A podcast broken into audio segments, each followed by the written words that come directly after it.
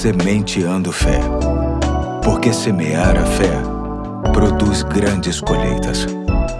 Olá, aqui é o Pastor Eduardo. Hoje é terça-feira, dia 20 de setembro de 2022, e me alegra estar com você no início de uma nova série cujo título é A Fé de um Anônimo que tem como texto básico Mateus 8, de 5 a 10, e diz assim o texto: Entrando Jesus em Cafarnaum, dirigiu-se a ele um centurião pedindo-lhe ajuda e disse: Senhor, meu servo está em casa paralítico em terrível sofrimento. Jesus lhe disse: Eu irei curá-lo. Respondeu o centurião: Senhor, não mereço receber-te debaixo do meu teto, mas dize apenas uma palavra, e o meu servo será curado. Pois eu também sou homem sujeito à autoridade, com soldados sob o meu comando. Digo a um vá, e ele vai, e a outro venha, e ele vem. Digo a meu servo faça isto e ele faz. Ao ouvir isso, Jesus admirou-se e disse aos que o seguiam: Digo-lhes a verdade, não encontrei em Israel ninguém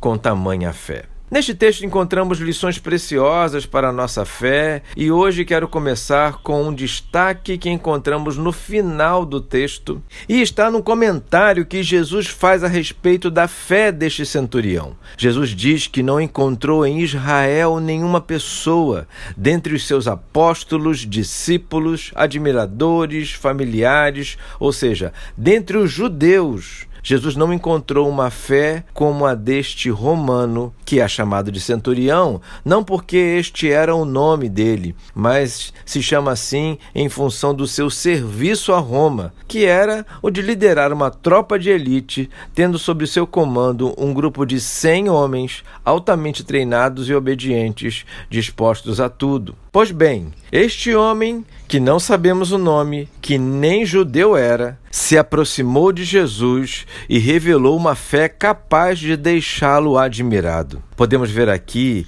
que a fé de uma pessoa não está necessariamente ligada à sua raça e nem à sua origem familiar. Em tese, certamente Jesus esperava que em seus seguidores viesse tamanha fé, mas este maior exemplo veio de quem menos se esperava. Isso porque não era comum se encontrar tamanha confiança em Jesus por parte de um romano. Pois bem, queridos, aprendemos aqui que grandes expressões de fé podem vir de qualquer pessoa, independentemente de sua posição ou influência. Sendo assim, mesmo que você não venha de uma família com tradição cristã, mesmo que você seja novo ou nova na fé, mesmo que você seja o único ou a única na sua casa a crer na palavra de Deus e em Jesus Cristo como Salvador, você pode ter um relacionamento com Deus capaz de fazê-lo feliz e deixá-lo impactado. Ao longo da semana, vamos ver algumas variáveis que podem ser copiadas por nós a fim de termos fé semelhante à do centurião. Hoje fico por aqui